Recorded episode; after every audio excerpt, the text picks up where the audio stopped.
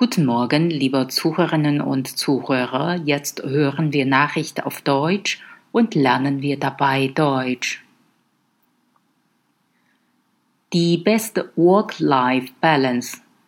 Der wichtigste Aspekt für eine gute Work-Life-Balance ist laut einer aktuellen Studie der Organisation für wirtschaftliche Zusammenarbeit und Entwicklung die Arbeitszeit. Aber andere Faktoren spielen auch eine Rolle, wie Freizeit, persönliche Zeit für sich selbst.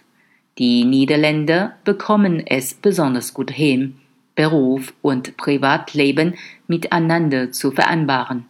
Auch die Italiener schneiden gut ab. In den Niederlanden arbeiten nur 0,4 Prozent der Beschäftigten überlang in Deutschland liegt der Wert bei 4%. Die Wissenschaftler betonen, dass viele Hinweise darauf hindeuten, dass lange Arbeitszeiten die Gesundheit beeinträchtigen, die Sicherheit gefährden und den Stress erhöhen.